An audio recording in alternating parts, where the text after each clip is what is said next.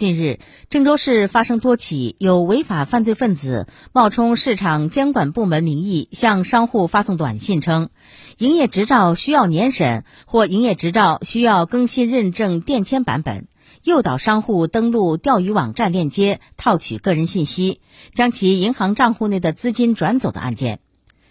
郑州市市场监督管理局提醒，切勿轻信不明来源的信息，谨防钓鱼网站诈骗。